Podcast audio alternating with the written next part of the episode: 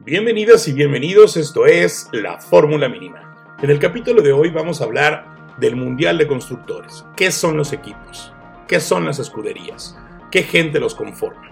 Así que, sin más, por favor activa la campana de notificaciones, suscríbete al canal, déjanos en los comentarios tus dudas y de qué temas quieres que hablemos y, bandera verde, arrancamos.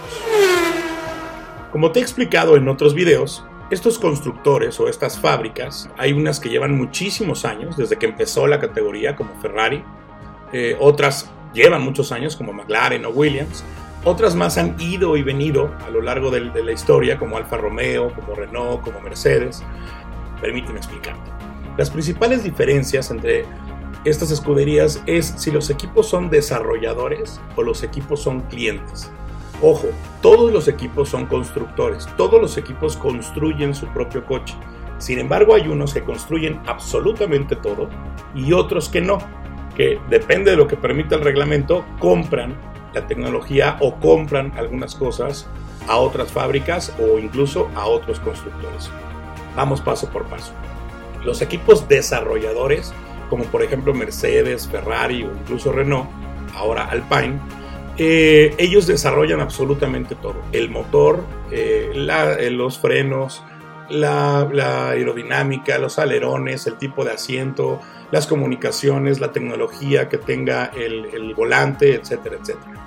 Y hay otros equipos que compran y lo más caro de comprar es el motor. Entonces, ¿qué pasa? Que dedican su fábrica y dedican todo su talento a generar otras cosas, pero el motor lo compran, ¿no? Este es el caso, por ejemplo, de Red Bull y Alfa Tauri comprando el motor a Honda, o eh, Williams, Aston Martin o McLaren, que desarrollan muchas cosas, pero le compran el motor a Mercedes, o Alfa Romeo y Haas, que eh, desarrollan sus propias cosas y le compran el motor a Ferrari. Ojo, no siempre eh, el desarrollar todo tú es una garantía de éxito. Te voy a dar dos ejemplos muy, muy sencillos. Obviamente Ferrari y Mercedes son equipos que desarrollan absolutamente todo y que han estado en el tope de la lista de equipos de Fórmula 1 por muchos, muchos, muchos años. Pero por ejemplo, hay otros equipos muy, muy, muy talentosos como Red Bull o incluso McLaren que desarrollan todo pero compran el motor a otra, a otra persona. O por ejemplo, hay equipos eh, como Haas y ellos prácticamente compran todo lo que puedan comprar. O sea, desarrollan lo mínimo, gastan lo mínimo y todo lo demás lo compran. ¿Qué pasa? Que mientras va avanzando el campeonato, los equipos que tienen su propia fábrica y sus propios desarrollos eh, tienen más posibilidades de hacer mejoras. Entonces, si ya van viendo que el coche de este año le hace falta, por decir algo, eh, mejorar la forma en la que se estabiliza el alerón de adelante, pues como ellos tienen su propia fábrica, desarrollan la solución, crean un paquete de mejoras y lo mandan. Sin embargo, los equipos clientes están atenidos a que ese proveedor pues les haga o no les haga la mejora como ellos lo, necesitan. Entonces, generalmente esos equipos pueden empezar muy bien la temporada, pero mientras va avanzando la temporada decrecen en su, en su desarrollo. Y puedes ver equipos como Alpine Renault o como McLaren, etcétera, que mientras más avanza la temporada, mejores resultados tienen y esto es gracias a toda la gente que hay detrás trabajando. Cada escudería, además de ser un constructor, pues es una empresa. Y en esta empresa eh, hay muchas personas trabajando. Gente trabajando en el desarrollo, en la tecnología, en el marketing, en el, en el automóvil. Bueno, para que te des una idea. Equipos muy grandes que hacen absolutamente todo, como por ejemplo Ferrari, tiene entre 950 y 1000 personas trabajando. De ahí más o menos unos 400, 450 están en la fábrica desarrollando todo esto que te platiqué. Eh, y, en cada gran premio o a cada gran premio van entre 50 y 60 personas. Estas 60 personas tienen que estar absolutamente coordinadas. Dentro del garage hay unas 25 o 30 personas que son cocineros, estrategas, preparadores físicos, gente de las telecomunicaciones, ingenieros, mecánicos, etc.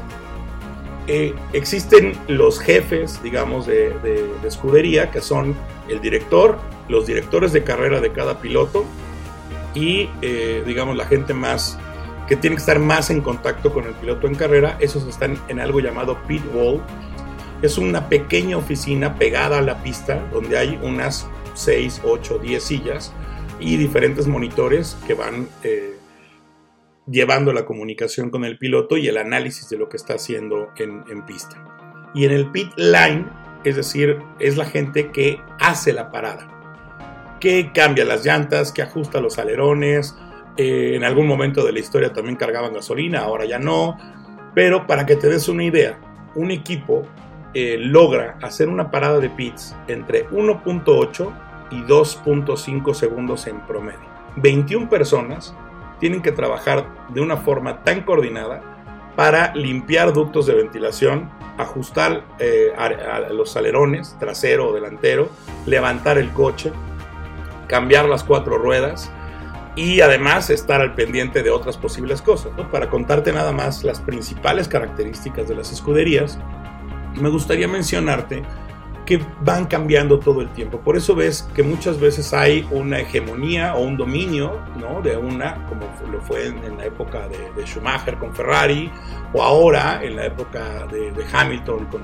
con, Mercedes. Las escuderías van teniendo biorritmos y depende mucho de su propio desarrollo como empresa, del piloto que esté, que, al que hayan contratado, pero también de las reglamentaciones y de las diferentes cosas que, que esté poniendo la Fórmula 1 como reglas del juego. ¿Por qué? Porque hay empresas que se adaptan mejor a esas reglas y desarrollan mejores coches con esas reglas y cuando cambia el reglamento y cambiamos de los motores V8 a los V6 o a los híbridos, etcétera, etcétera, etcétera, hay empresas o constructores que no se adaptan tan bien y que les lleva unos años cambiar toda su estructura para tener un coche eh, competitivo para 2022 esperamos una nueva regulación que va a cambiar por completo muchísimas cosas. Entonces, es posible que equipos que hoy no están en el top, en las nuevas reglas, se vayan a la cabeza y hay otros equipos que a lo mejor llevan muchos años liderando las tablas y que en la nueva reglamentación